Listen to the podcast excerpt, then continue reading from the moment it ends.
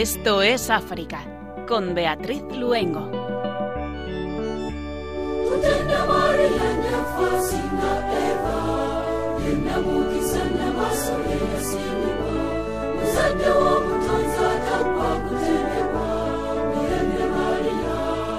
Buenas tardes a nuestros queridos oyentes de Radio María.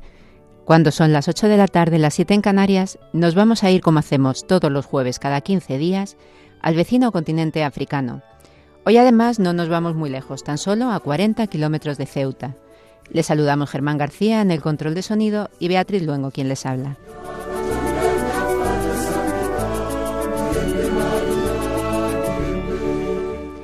Tetuán, la paloma blanca de Marruecos, una ciudad que se encuentra tan solo a 40 kilómetros de Ceuta, la ciudad más andaluz de Marruecos con una arquitectura típica andaluza en el interior de sus casas y palacios. También se la conoce como la hija de Granada, ya que fue después del reino de Granada cuando tuvo un gran auge, cuando los musulmanes que huyeron de Andalucía llegaron allí. En esta ciudad, en la parroquia de Nuestra Señora de las Victorias, se encuentra el padre Ángel Rubén Ramos Ceballos, fraile franciscano. Con él hablaremos sobre el servicio que presta allí y en otros muchos ministerios que llevan a cabo los franciscanos. Desde el comienzo de la orden, en los primeros años del siglo XIII, los frailes franciscanos están en Marruecos. Su historia está llena de mártires. Allí fueron a veces perseguidos y a veces aceptados. Una impresionante historia a la que nos acerca nuestro compañero Pedro Calasanz. Nos ponemos en manos de la Virgen nuestra Madre y comenzamos Esto es África.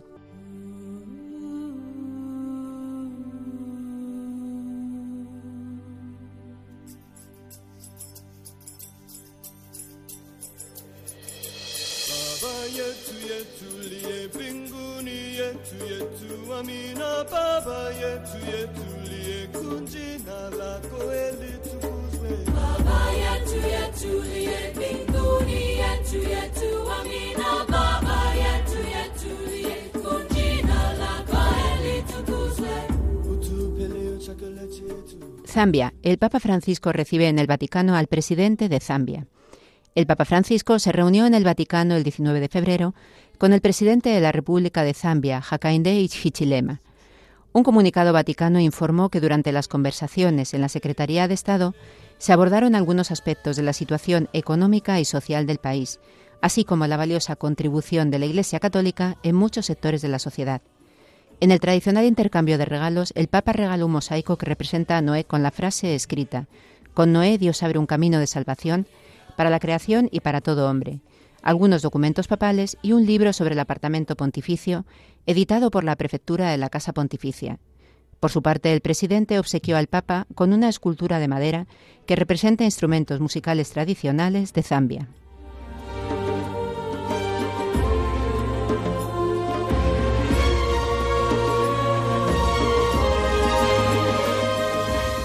Argelia. Toma de posesión en Argel del nuevo arzobispo Jean-Paul Bescot. Nuestros beatos son luz en nuestro camino.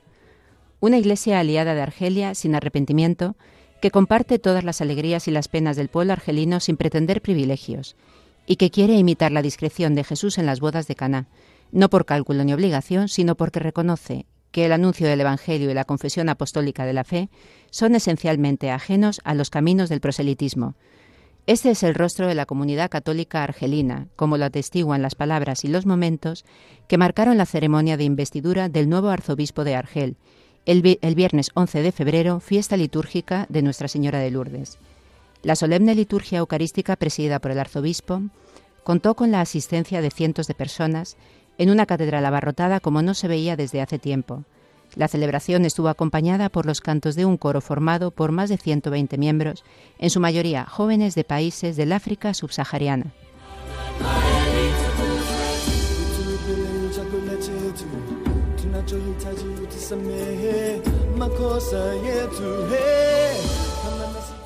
Costa de Marfil. Las religiones deben ser la base de la paz. Declaración interconfesional en Avillán. El Simposio Internacional sobre el tema El mensaje eterno de las religiones se trata de una iniciativa del Consejo Superior de Imanes, Mezquitas y Asuntos Islámicos de Costa de Marfil y de la Fundación Mohamed VI de Ulemas Africanos, celebrada en Avillán del 23 al 25 de febrero y que ha reunido a cientos de participantes cristianos y musulmanes. Los líderes religiosos reunidos en la capital económica marfileña consideran que la solidaridad, la fraternidad y el diálogo entre todas las religiones deben ser la base misma de la paz social. Por lo tanto, uno de los objetivos del Simposio Internacional es asegurar la perdurabilidad del eterno mensaje de paz a la sociedad marfileña, africana y a la humanidad.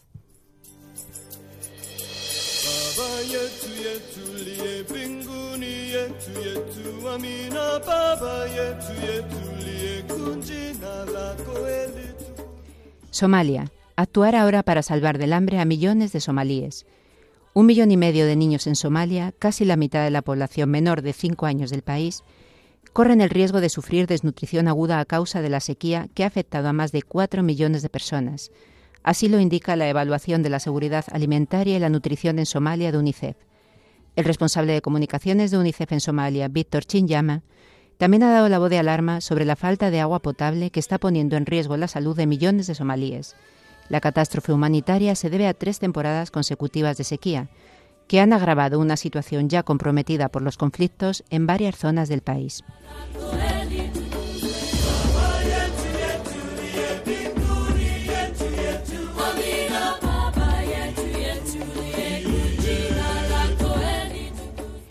Burkina Faso, Níger, alarma en varios países africanos por la subida vertiginosa del precio de los cereales debido a la guerra en Ucrania.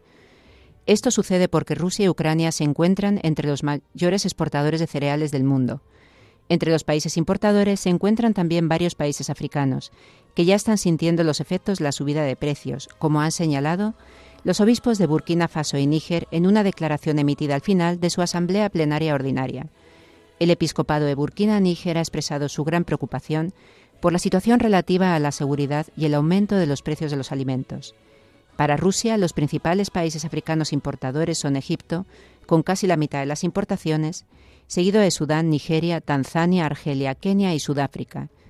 Los costes de los fertilizantes también están aumentando. El ministro de Agricultura keniata ha declarado en el Parlamento que Kenia compra la mayor parte de sus fertilizantes a Rusia y China, y que la guerra en curso podría hacer subir su precio si los agricultores no reciben subvenciones.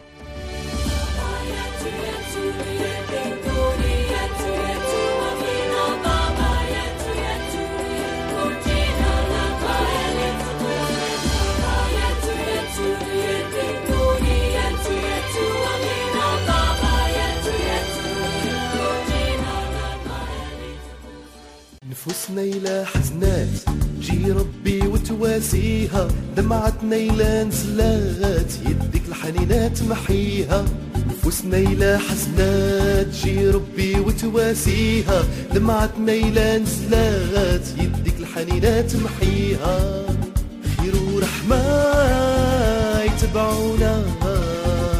كل أيام حياتنا حيا يسوع.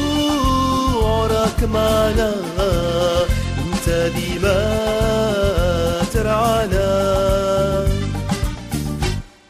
قلوبنا إلى عطشان حبك سيدي يرويها ولادتنا مرضات كلمة منك تشفيها. قلوبنا إلى عطشات حبك سيدي يرويها ولادتنا مرضات كلمة منك تشفيها. Hoy en Esto es África nos vamos a Marruecos, el país vecino que es el más visitado de toda África. España y Marruecos casi se tocan, solo hay 14 kilómetros desde Tarifa en Cádiz hasta la costa marroquí. Y al norte de este país se encuentra la ciudad de Tetuán, cerquita del Mediterráneo de Tánger y de Ceuta. La presencia cristiana en Tetuán data de 1539, cuando la comunidad franciscana ayudaba a los cautivos cristianos primero en las antiguas mazmorras y luego en sus casas. Bajo la advocación de Nuestra Señora de las Victorias, el 1 de enero de 1927 se inaugura la iglesia de la misión actual.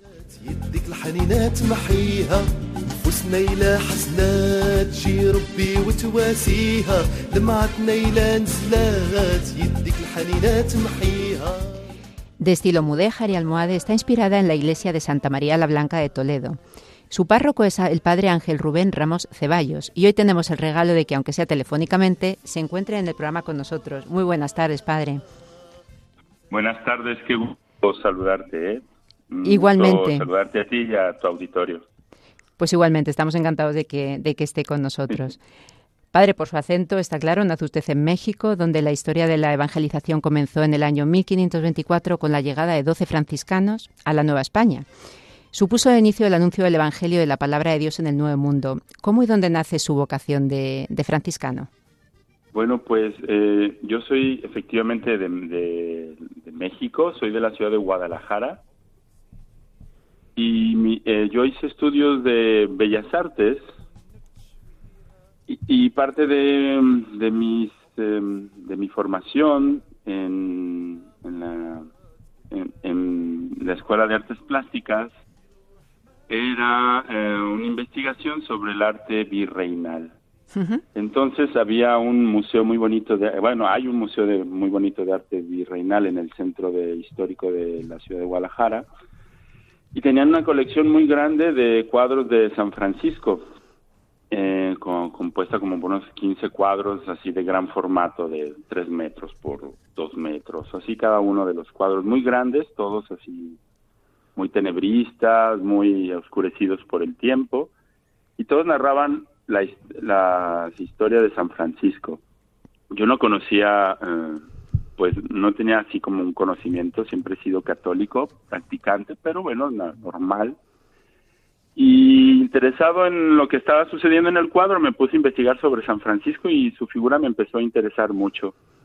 Fue algunos años después que, eh, porque yo me desarrollé en, en Guadalajara en el mundo del arte y estuve eh, como pintor y algunas exposiciones que tuve ahí. Pero en algún momento de, mi vida como pintor empecé como a tener un vacío interior, empezaba como a no encontrar ni mucho gusto en mis motivos, ni en mi trabajo, y fue un año así difícil para mí en el que em, comencé a asistir a la celebración de la Eucaristía eh, por mi cuenta, solo un, un lunes o un martes que nunca iba yo pues ahí empecé a ir y empecé a sentir como una llamada y lo único que vino en mi cabeza fue la, la imagen de San Francisco. Entonces busqué, después no quería yo mi vocación porque yo estaba muy feliz. Me di cuenta que estaba contento como pintor y había trabajado mucho tiempo para lograr cierta cierto reconocimiento entonces, este, no quería así como que mucho esa vocación, pero una vez que sí había sentido esa llamada, me propuse como quitarme esa idea de la cabeza, precisamente haciendo una experiencia de, de, un retiro mm, con fines, este, ¿cómo se llama? Vocacionales. Y yo me propuse como una especie como de acuerdo con Dios, dije, mira, yo voy al retiro, si andaba yo medio deprimido por mi pintura, ya me doy cuenta que me gusta mucho y solo voy al retiro como para convencerme de que no me estás llamando y que me dejes así como en paz. y fue en ese retiro de una semana que al final, el viernes, el último día del retiro, y ahí de rodillas ante un crucifijo de una capilla muy bonito, pues se, siente uno la llamada del Señor, ¿no? Un ven y sígueme, que es el en realidad era el tema de todo el de todo el retiro pues lo vuelves a oír muy muy claro en tu corazón y ya no pude más bueno pues pero me pues eh, mi papá que es muy muy alguien pues que admiro mucho con todo mi cariño aparte de ser mi padre es una persona que admiro mucho pues me sugirió dice por qué no le haces como los alcohólicos anónimos y nada más por hoy porque yo estaba como no muy seguro.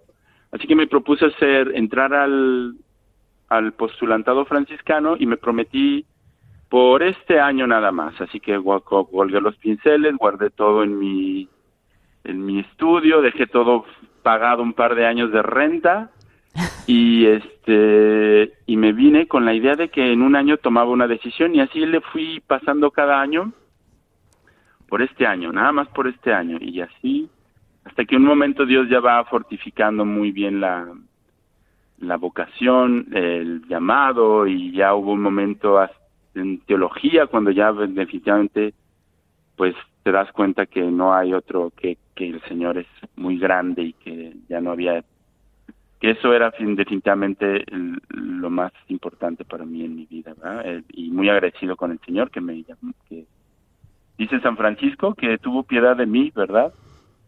Yo creo que me, veía tan perdido que dijo, si no le llamo a este se me va a otro lado. y el Señor fue poquito a poquito, con mucha delicadeza, año tras año, pues llevándole por el camino.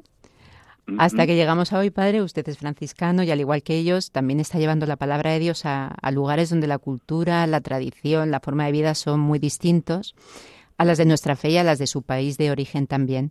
¿Qué recuerdos tiene de su llegada al norte de África, Marruecos?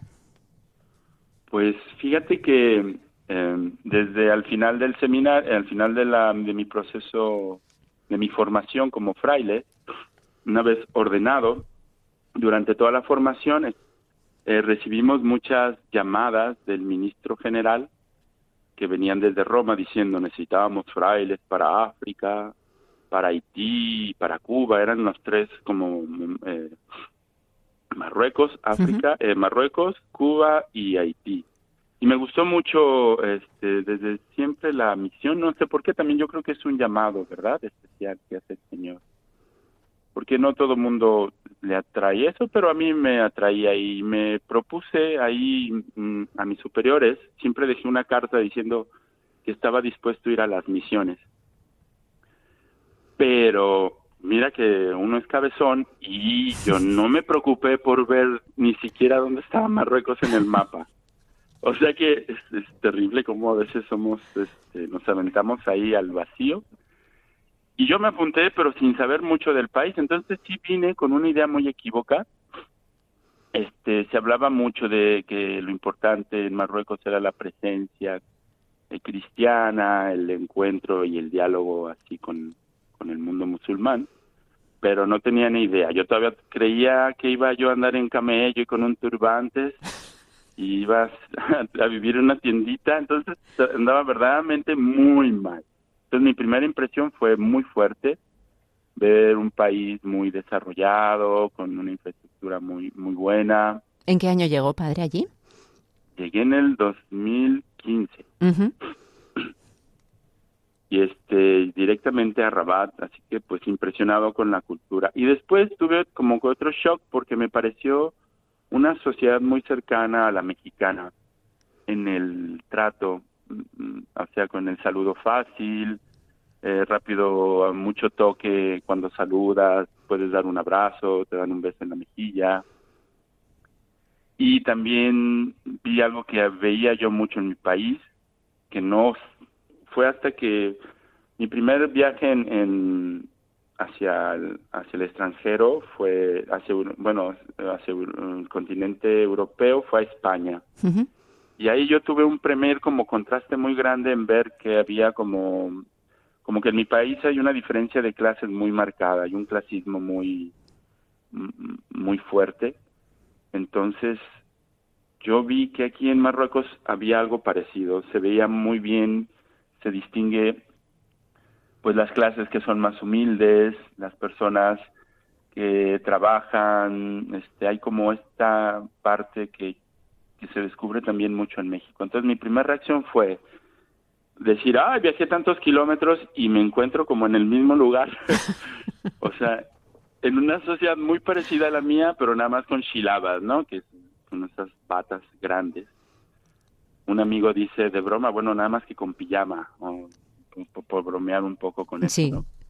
Pero la sociedad me pareció muy similar a, a la latinoamericana, a este cercanía, a, un pueblo muy grande, una gran parte de la población que es una población pues humilde, sencilla, eh, que tiene que luchar, bueno, para sobrevivir día con día, ¿no? Y eso fue como mi primer impresión. Eso lo recuerdo bien y también pues la infraestructura que había ya en, la, en, la, en, el país. La ciudad es muy próspera, la de Rabat es una ciudad muy importante, muy bonita. También me encontré con el color verde, hay mucha, mucha, de este lado del, bueno, de Rabat hacia el norte, pues hay, es un Marruecos está lleno de, de bosques, con jardines, con grandes pastizales, con en las ciudades tienen muchas áreas verdes, entonces eso fue también importante para mí. mis, mis primeras impresiones tienen que ver con los colores. Sí, porque además es un país de contrastes, es cierto. Es un país donde la religión mayoritaria es el Islam sunita, practicada por más del 98% de la población. Incluso los que hemos estado alguna vez, uno se pregunta, ¿hay cristianos en Marruecos? ¿Existe la religión católica en ese país? Ah, bueno, eh, existe una gran población de cristianos católicos que han quedado después de los protectorados que han pasado por aquí por Marruecos que tienen también pues muchos siglos estando la presencia cristiana en Marruecos. Pero después de los protectorados de las independencias, pues quedaron grandes grupos de católicos. Por ejemplo, en, en, Tetuán, la ciudad en la que yo me encuentro, llegó a haber 80 mil cristianos viviendo aquí. Entonces, cuando fue la independencia, se fueron yendo poco a poco, pero quedaron comunidades grandes, familias, mujeres y hombres que se casaron con marroquíes, y que formaron familias nuevas. Entonces, este, queda este grupo grande de, católicos que nacieron aquí y el otro grupo de católicos que trabajan aquí por alguna situación que han venido se han quedado instalados y otros que están en este en estos trabajos por un tiempo determinado. Pero por decirte algo que la población católica en Marruecos es toda extranjera, no hay una población católica eh, local marroquí, no existe. Padre hay cristianos marroquíes. Sí, dígame. Eh, perdón. No, no, dígame. No, solo que hay, eh, hace unos años hubo una carta porque hay una población cristiana o de convertidos al cristianismo que viven su fe de manera ah, oculta, particular, que se han llevado procesos de conversión personal en las que no que la iglesia no está pues eh, mm, acompañando esas porque tienen procesos diferentes muchos vienen de del protestantismo eh, por internet y toda esa cristianos que hay pues viven su fe de manera eh, muy mm, mm, oculta de manera sencilla sin mostrarse mucho y es un grupo no muy numeroso que ha pues ha tratado de reivindicar ciertos derechos pero por el momento em, hay una como em, una especie como de asimilación de todo eso todavía. Es un proceso largo verdad todo eso los franciscanos llevan más de 800 años de presencia en Marruecos y aunque y Marruecos aunque muchas veces no se conozca, bueno, el norte de África, ¿no? Es una tierra donde hubo donde ha habido una vida cristiana muy fecunda, muy extendida que dio vida a, muchos mártires. Cuéntenos sobre alguno de estos santos mártires de, de estos de este país. Bueno, lo, los primeros mártires que hubo en Marruecos se les conoce como mártires de Marrakech. Son muy bonita la historia porque son cinco frailes que buscaban el martirio y este antes de venir a Marruecos pasaron por Lisboa y conocieron a Fernando de Lisboa que después fray Fernando que después se convertiría en fray Antonio Antonio que es más conocido como Antonio de Lisboa Antonio de Padua pero en ese momento, eh, Fray Fernando era un monje eh, agustino y él conoció a estos, a estos cinco frailes que terminaron siendo encarcelados y llevados a Marrakech. Y bueno, pues hay, hay varias como opiniones al respecto. Unos que pueden juzgar que hicieron mal en estar predicando la fe en el mundo musulmán, otros que hicieron bien por dar testimonio, pero el asunto es que el espíritu de la época era ese, ¿verdad? Entonces, pues, no renegaron de su fe y fueron martirizados en Marrakech. Y esos son los primeros cinco frailes al inicio de 1200. San Francisco, bueno, cuando todavía era Francisco, pues eh, tuvo noticia de esto porque los cuerpos los regresaron y volvieron a pasar por, por eh, Portugal entonces, Fray Fernando vio los cuerpos de aquellos que había conocido y había hospedado. Y al ver esos cuerpos tuvo esta como conversión y decidió querer lo mismo para él también. Y entonces dejó el mundo mm, agustino para, para ir, eh, para hacerse franciscano. Y eso es como una, una historia que me gusta mucho porque pues es un santo muy conocido en el mundo entero, San Antonio de Padua, pero el inicio de su vocación tiene eh, como tiene esta base eh, marroquí, ¿no? Que de estos frailes que murieron aquí en Marruecos y que fueron martirizados en Marrakech. Padre Ángel, actualmente la iglesia allí es una iglesia pequeña, pero, pero significativa, ¿no? Como siguiendo las palabras del Papa Francisco en su visita a Marruecos. ¿Por qué cree que es significativa nuestra iglesia allí? ¿Cómo es, cómo es esta iglesia actualmente? Ah, qué bueno, eh, es bonita pregunta. Creo que la iglesia ha ido adecuándose un poco hacia los, a los tiempos y ha ido como tratando de responder a las nuevas eh, desafíos que va encontrando. Entonces, permíteme decirte que es una iglesia, por ejemplo, en, que está mm, abierta mucho al, a lo social. O sea, viene un, primer trasfondo, es el acompañamiento a los cristianos, a todos los extranjeros que están aquí, a los... Ah, los nuevos, no te hablé de eso, perdona que se me haya pasado, pero también hace unos años en Marruecos, yo diré que unos 15 años, 10 años, empezó a conocerse la migración, empezó a estar muy fuerte la migración subsahariana, que quiere ir hacia Europa y que se está atorando en las fronteras. Entonces, los nuevos cristianos católicos en Marruecos, mira cómo no los, cómo se, me había olvidado eso. Pues son todos estos chicos subsaharianos que quieren cruzar y que se ven este, detenidos aquí.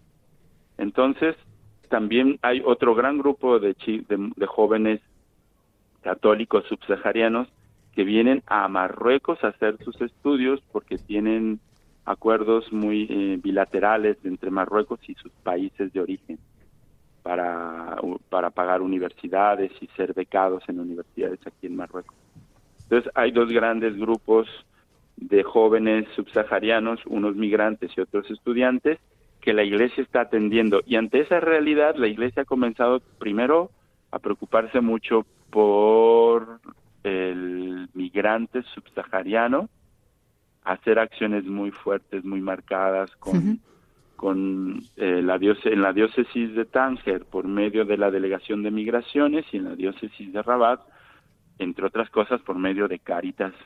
Entonces, entre ambas diócesis, pues se trata de una primera cosa que está haciendo muy bonito el, eh, la iglesia es la atención a todos estos, grupos de, migrantes. Después, eh, está interesada mucho en el desarrollo del país, también en participar en este como eh, crecimiento de la sociedad y está abierta o, o propone también muchos centros culturales, lugares donde los jóvenes se pueden reunir, y todo esto lo hace sin ninguna intención proselitista, sino con el afán de ayudar. Entonces, por ejemplo, en la diócesis de Tánger, pues hay varios centros culturales que llevan el nombre de Lerchundi, que es el nombre de, un fraile español de, mil, de, de, de 1900, que 1800, 1900, que trabajó mucho por la cultura y por el desarrollo también cultural del, país. Y bueno, estos centros culturales, eh, eh, en ellos se encuentra una gran población de jóvenes marroquíes que estudian diferentes cosas, que, que se preparan, que estudian lenguas o música, teatro, algunas diferentes como disciplinas artísticas de una manera eh, muy libre, son centros socioculturales con ningún afán de lucro pero que están ahí pues sostenidos por la iglesia y financiados por la iglesia para poder ayudar en el crecimiento del país. Entonces, este también las hermanas, toda la toda la vida religiosa hace mucho trabajo, toda la vida religiosa femenina está muy entregada a lo social con la mujer, acompañando, por ejemplo, la cuestión de las madres solteras, eh, los niños con problemas de, motrices, todo ese tipo de cosas, las, por decir, por decir, las monjitas, por en general, las hermanas consagradas, pues dan un testimonio muy bonito de, del amor de Dios, sobre todo, pues, de este espíritu de servicio al cual Jesús nos llama, ¿no? este, se ponen a lavar los pies, se ponen a servir a sus hermanos y como te digo, no hay algo que me gusta mucho, que no hay este em, necesidad o este ímpetu eh, proselitista, sino que la Iglesia Católica lo sabe muy bien, lo hace de manera generosa y pues altruista, ¿no? Padre, en un país de mayoría musulmana, ¿cómo son en el día a día las relaciones con, con los musulmanes? Ah, pues em, eh, yo veo que es, mm, a mí me parecen muy bonitas. Em, hay como diferentes maneras de abordar el, el tema. Es en la vida cotidiana tienes que ir al mercado, haces amigos de los vecinos, eh, tiene, empieza uno a tener relación de amistad eh, sencilla y honesta con gente que está a tu alrededor. Y eso es muy bonito porque supera todas las barreras religiosas o eh, ideológicas, ¿no? En ese mundo es muy interesante cómo eh, podemos como cristianos dar testimonio de nuestra fe sin necesidad de de predicar de palabra, ¿no? Lo decía San Francisco también. Vayan y prediquen. Y si es necesario, pues hablen. Y las relaciones son muy cordiales. Hay mucha, un, yo creo que hay un reconocimiento muy sincero de parte del Estado marroquí de su sociedad a la Iglesia Católica como por eh, su trabajo que tiene social y por su manera de, de mantener este respeto a la cultura y a la religión. Entonces, normalmente las relaciones son muy, muy fluidas, muy de amistad en general, son muy bonitas. También, bueno, perdón, hay, hay ciertos ramos o ciertos hermanos que se dedican más al diálogo interreligioso y ellos ya buscan como encuentros profundos con comunidades este, musulmanas para intercambiar opiniones y bueno, también el, en la diócesis de Rabat hay una escuela eh, que también, un instituto que tiene como fin también el, el conocimiento más profundo de, la, de las religiones, de la fe musulmana, cristiana, con un fin este de diálogo interreligioso. Pero si me lo pregunto, bueno, por decirte algo, es algo muy cotidiano y que empieza uno a crear pues, amistades y círculos sociales muy muy muy bonitos y siempre dispuestos a ayudar. Pues qué maravilla, Padre Ángel. Y ahora, si nos lo permite, antes de acercarnos a su parroquia, que estamos ya deseando, nos gustaría unirnos con usted y todos nuestros oyentes en oración a la Virgen, en este precioso Ave María en lengua árabe. Pues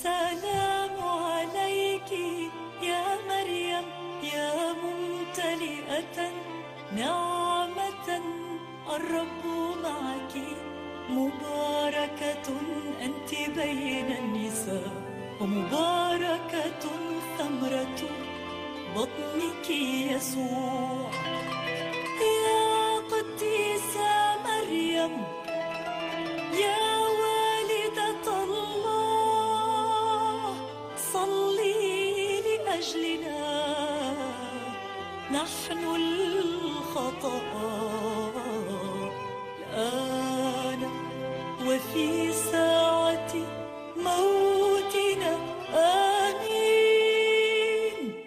Recordamos a nuestros oyentes que están escuchando Esto es África. Hoy nos hemos trasladado a Tetuán, Marruecos, para traer el testimonio del padre Ángel Rubén Ramos Ceballos, fraile franciscano y párroco de Nuestra Señora de las Victorias en esta ciudad. Padre, nos vamos otra vez a Tetuán, una ciudad conocida con el sobrenombre La Paloma Blanca. Allí es donde se encuentra su parroquia, ¿no? Nuestra Señora de las Victorias. Cuéntenos un poco cómo es esta parroquia.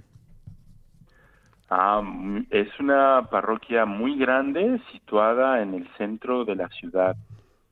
Este, hay una glorieta muy importante, Muley el Medí, y es exactamente en, en, frente de esta glorieta, de esta rotonda, que se encuentra la parroquia.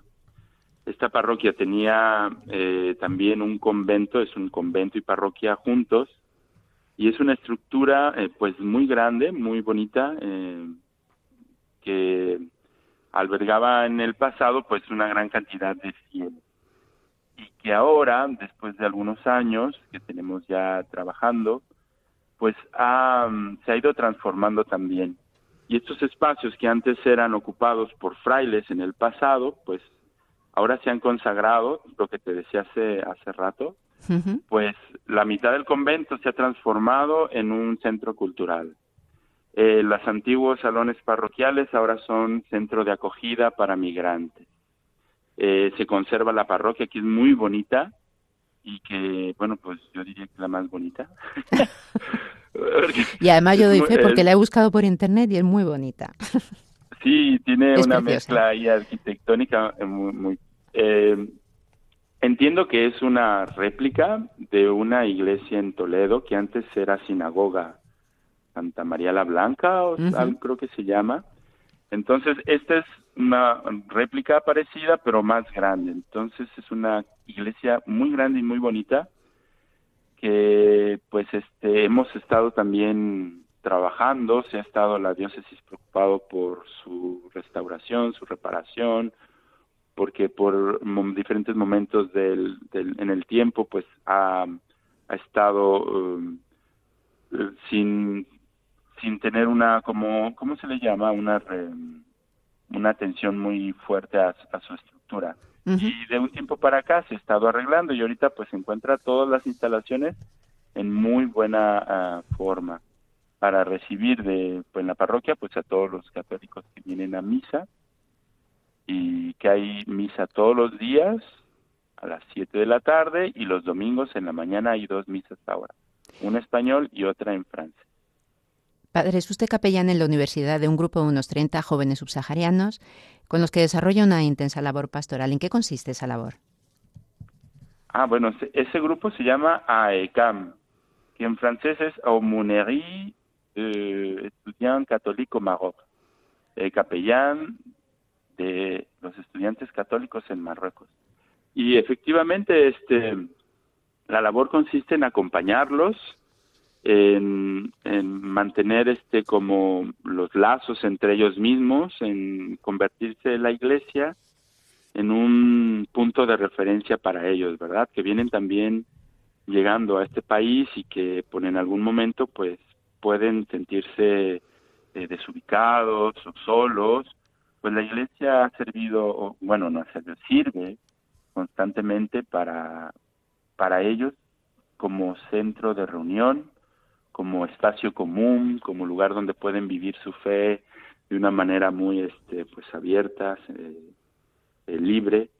Entonces, bueno, pues acompañarlos a ellos es estar, precisamente estoy preparando un, un retiro este domingo de cuaresma, es estar con ellos también inclusive en las cuestiones a veces materiales como en la economía, si alguno de ellos tiene algún problema, pues la iglesia, la, parroquia trata de, ayudar un poquito en lo que se puede.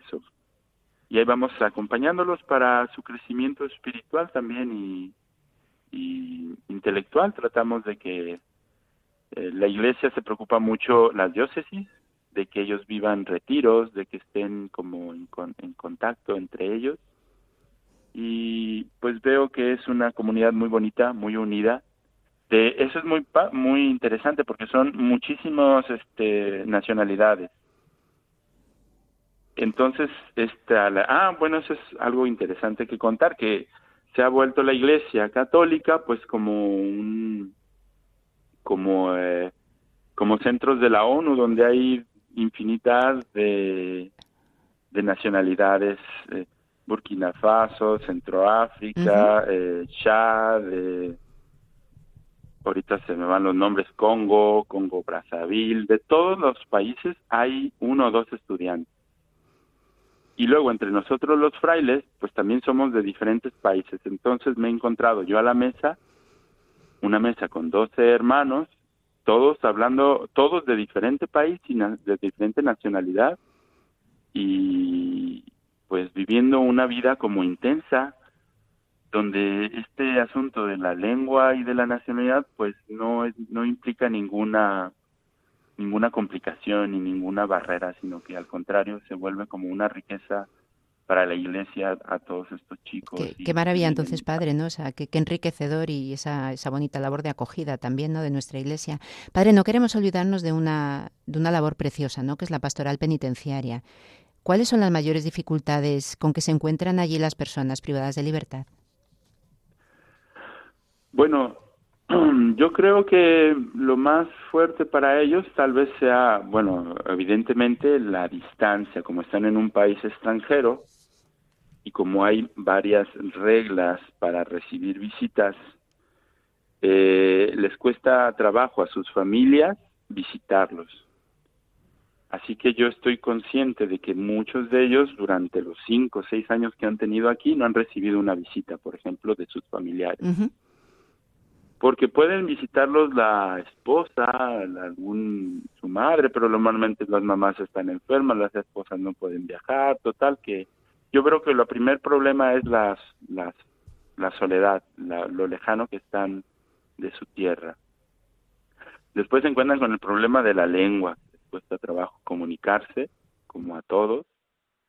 Y por último, pues esta idea preconcebida europea o que tenemos de la, del sistema penitenciario, ¿no? Entonces aquí se encuentran con un sistema penitenciario diferente, donde tienen ciertas eh, reglas, en donde no tienen todo lo que ellos esperaban tener.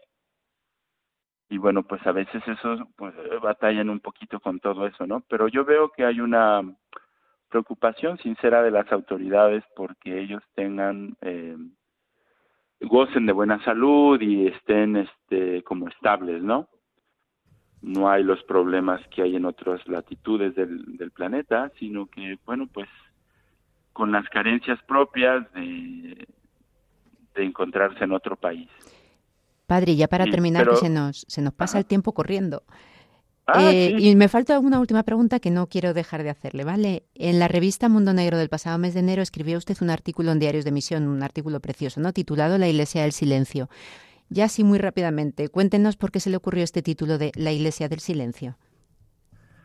Bueno, yo quería hacer referencia a que es una iglesia que da mucho y que mantiene como cierto perfil muy bajo, ¿no? En el sentido en que no recibe pues reconocimientos, o no hay como una no es fácil por ejemplo que que los em, que otros organismos inclusive el mismo estado eh, haga una em, referencia a la iglesia como tal no sino que mantenemos como una especie de por, eso lo decía de silencio. Era como silenciosa no hace, ah, trabaja mucho, pero no hace mucho ruido. En cambio, en otros lados, o sea, es como algo contra lo que va el mundo, ¿no? El mundo que nos llena de ruido, pero no hace gran cosa. En este caso, pues yo creo que la iglesia estaba como manteniendo este esta actitud de, de reflexión, de trabajo sincero, pero sin esperar eh, nada a cambio, ¿no? Como que es una iglesia que da, que está al servicio de una manera muy generosa, como en otros países, ¿verdad? Pero aquí lo veo más, yo hacía la comparación un poquito con, con mi vida en, en, en México, sí. en donde el sacerdote tiene un reconocimiento social muy grande, donde tiene mucha, eh, los reflectores están muy sobre de él, donde tiene como una presencia importante inclusive en los medios, pues en este la, en este caso no. Vivimos como más este, de manera más eh, mm, callada. Pues Padre Ángel, muchísimas gracias por su testimonio de esta labor en silencio, ¿no? de este acompañamiento, de esta riqueza de, nuestra iglesia allí en, Marruecos y también de haber compartido con nosotros pues toda esa labor y de, y de habernos acercado a su parroquia ¿no? allí en, en Tetuán. Le damos las gracias, ha sido un placer compartir el tiempo con usted. Pues encantado, muy agradecido y este pues eh, pidan por nosotros, ¿verdad? Muchas gracias, Beatriz. Gracias. Y despedimos así al Padre Ángel Rubén Ramor Ceballos, fraile franciscano y párroco de la Iglesia de Nuestra Señora de las Victorias en Tetuán, Marruecos. Muchísimas gracias, Padre.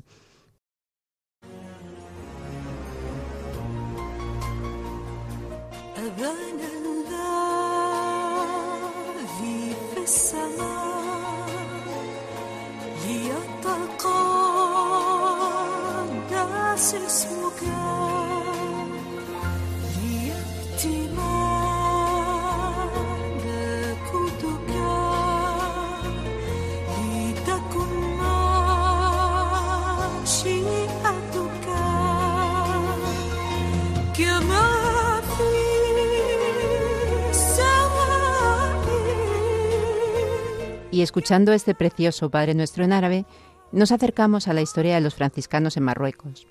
Buscando por Internet nos hemos encontrado con este magnífico artículo publicado por Reina Cecilia Correa, precisamente con datos aportados por el padre Ángel Rubén Ramos Ceballos y que nos remonta a la historia de los franciscanos en Marruecos.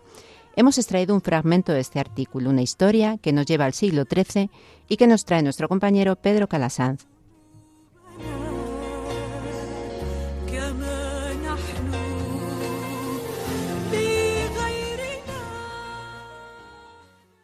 Desde el comienzo de la orden en los primeros años del siglo XIII, los franciscanos han estado presentes en Marruecos. San Francisco de Asís hizo un primer intento de pasar a Marruecos motivado por las condiciones tan miserables en que vivían los cautivos cristianos en lóbregas mazmorras, así como por el deseo de propagar el Evangelio. Tuvo que desistir de ese intento a causa de una grave enfermedad que padeció en España teniendo que regresar a Italia. Poco después envía cinco frailes italianos, fray Bernardo de Corbio, que fue nombrado superior, ya que conocía muy bien el árabe, y sus compañeros fray Pedro de San Geminiano, fray Otón, fray Adjuto y fray Acursio, los cuales no tuvieron mucha suerte, ya que el 16 de enero de 1220 esos frailes fueron decapitados por el propio sultán de la ciudad de Marruecos, quien, al escucharlos predicar, se irritó tanto que desenvainó su cimitarra, la espada, y con ella cortó sus cabezas. El martirio de estos frailes es conmemorado cada año por los franciscanos. El pasado 16 de enero se celebró una misa de conmemoración en la iglesia de Tetuán. En la diócesis de Rabat ese día se considera solemnidad. En este año están celebrando el inicio de un trienio de celebraciones. 2018 es el discernimiento para ellos.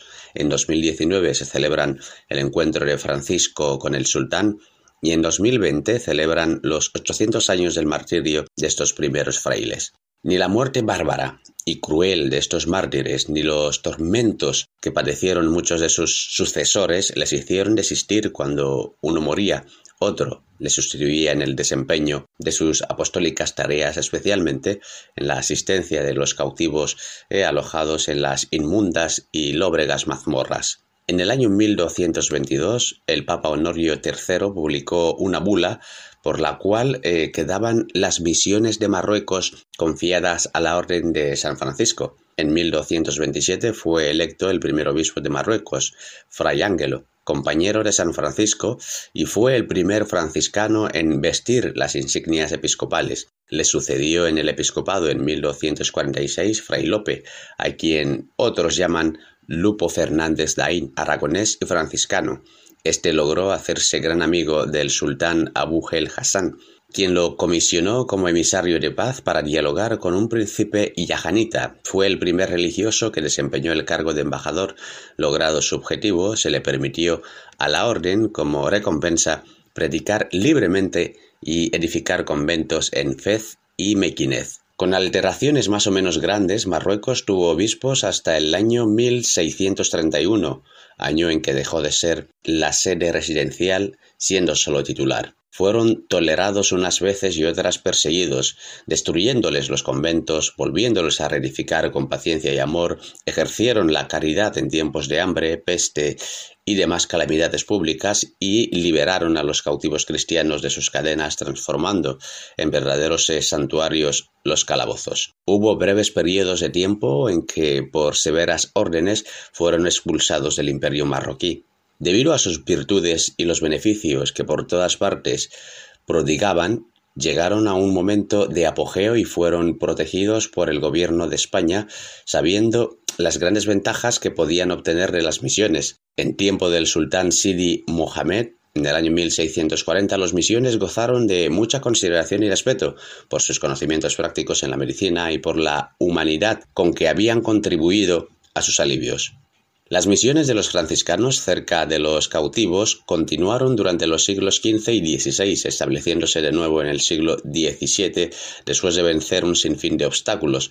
El gobierno de España obtuvo del sultán Muley Ab el Malek el permiso para que volvieran los frailes a Marruecos. Los misioneros fueron comisionados diferentes veces para llevar embajadas de los reyes de España a los sultanes de Marruecos y viceversa, y por muchos años fueron los únicos representantes de España en el imperio marroquí. En época del sultán Muley Ismael, por el año 1675, se edificaron capillas en las ciudades de Tetuán y Mequinez.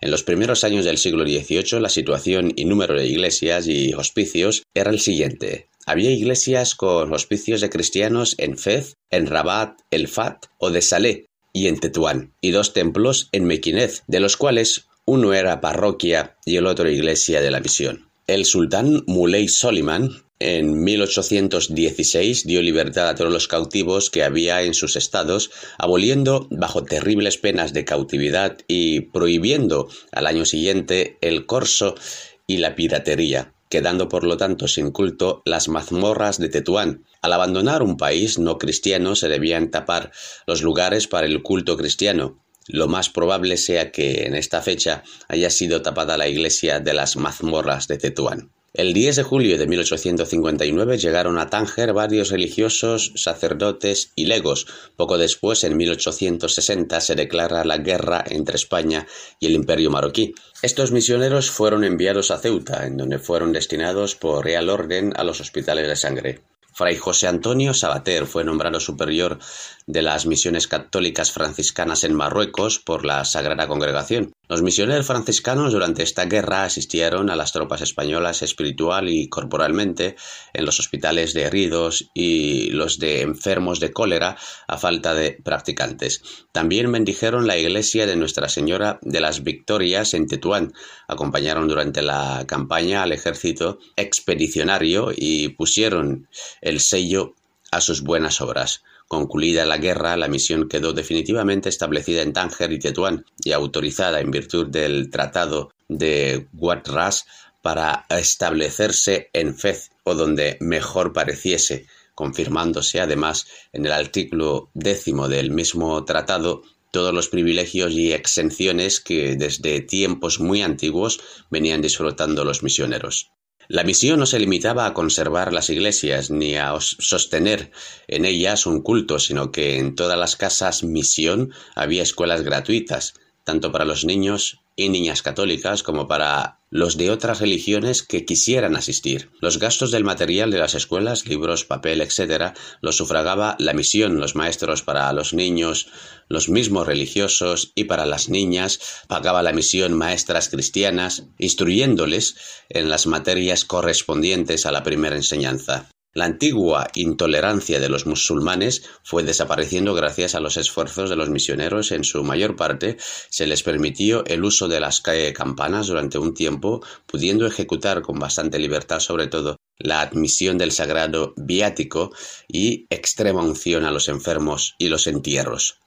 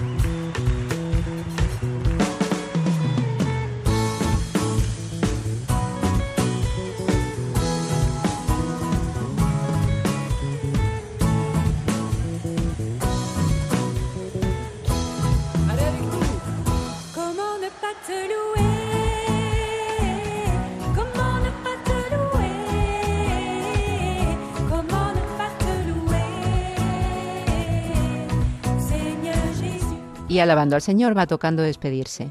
Les damos las gracias por haber compartido este rato con nosotros en un programa que hoy nos ha llevado a Marruecos, a la ciudad que se conoce como la Paloma Blanca, Tetuán.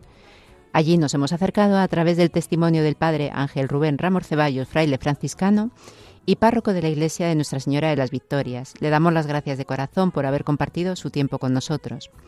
Pedro Calasanz nos ha traído la historia de los franciscanos en Marruecos.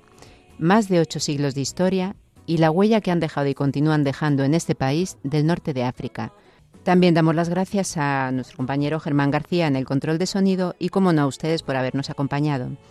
Les recordamos nuestro mail para que puedan seguir poniéndose en contacto con nosotros. Esto es africa@radiomaria.es. Siempre encantados de recibir sus opiniones y testimonios africanos. Y también les recordamos que pueden entrar en la web de Radio María y seleccionar el podcast de Esto es África si quieren volver a escuchar el programa de hoy o cualquiera de los anteriores. Y terminamos con esta preciosa canción en árabe, Tú eres santo, Señor. Que María les guarde y acompañe siempre y si Dios quiere, les acompañaremos de nuevo dentro de 15 días.